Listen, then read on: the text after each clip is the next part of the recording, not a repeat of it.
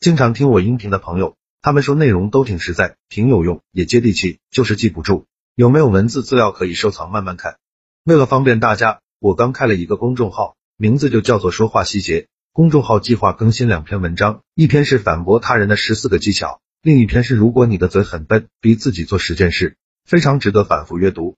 我还打算给新关注公众号的粉丝免费送一本书，书名就叫做回话的技术，提升口才。提升情商效果比较好，帮助每个不会说话的人提升口才。回到今天的话题，性格懦弱怎么改变？一，不要老是笑，特别是贱兮兮的陪笑，让人看了想踩一脚的那种。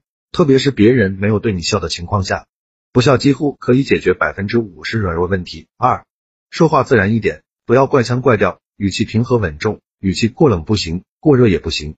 三，抬头挺胸，目视前方，双脚下沉，走路尽量慢一点，沉稳一点。叫你慢不是像失恋了那样。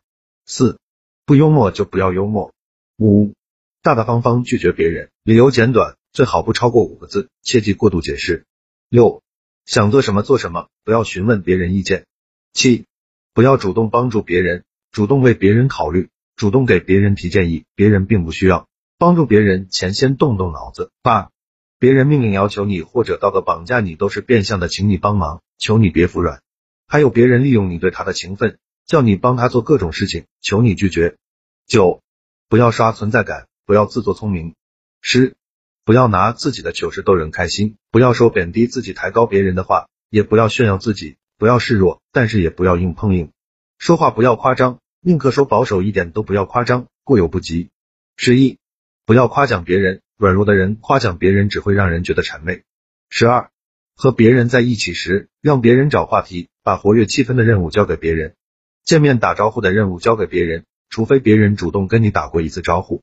十三，别人找你说话，一般都是有求于你，开口慢一点，至少等五秒钟再开口，贵人语迟。十四，别人把任务推给你，千万别接受，做好自己分内的事，责任要明确。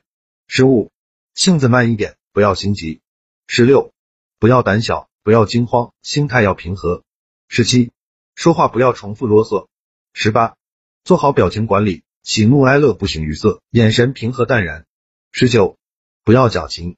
二十，不要打探别人的隐私，不要刨根问底，别人想让你知道，自然会告诉你。二十一，说话不要透露个人信息，不要不打自招，小心别人套话。二十二，和人聊天选择安全话题，用词要谨慎，不要评价别人，好的也不行。